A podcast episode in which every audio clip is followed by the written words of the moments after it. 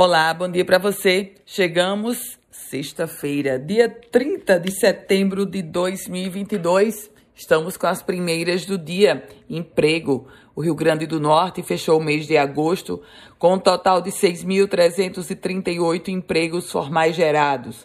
Essa informação é do Ministério do Trabalho e Previdência e consta no Cadastro Geral de Empregados e Desempregados, um levantamento que mostra o saldo líquido. E por falar em governo, o governo Potiguar concluiu o salário de setembro e adianta a parcela do 13º. Isso vai ser hoje.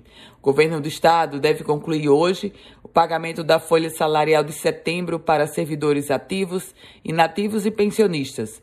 E vai ser pago os 70% restantes para quem recebe acima de 4 mil reais. Salário integral para aqueles trabalhadores que atuam nos órgãos com administração com autonomia financeira.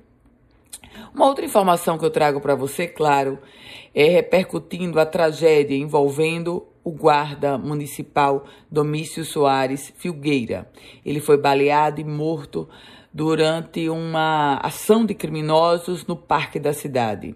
A Polícia Civil apura, investiga o caso. A outra guarda municipal que estava com Domício e foi alvejada na perna, passa bem. Acidente. O deputado federal Rafael Mota, candidato a senador, sofreu um acidente ontem a caminho de Mossoró. Foi nas proximidades da cidade de Açu. O acidente foi provocado, segundo ele, por um animal na pista e o deputado Rafael Mota cancelou a última programação de campanha, que seria exatamente ontem à noite em Mossoró. E a Depol reafirma que o Rio Grande do Norte aplica muito pouco dos recursos destinados à segurança. A declaração é da Associação dos Delegados de Polícia. Aliás, entidades representativas das Forças de Segurança do Estado criticam a demora do governo para aplicar recursos federais na área da segurança.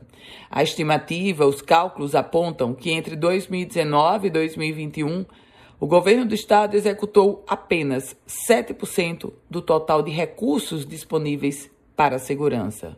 Por falar em segurança, a Secretaria de Segurança editou uma portaria determinando que a venda e consumação de qualquer tipo de bebida alcoólica em locais públicos, bares, restaurantes, aconteça é, em outros estabelecimentos entre 6 da manhã e 5 da tarde desse domingo.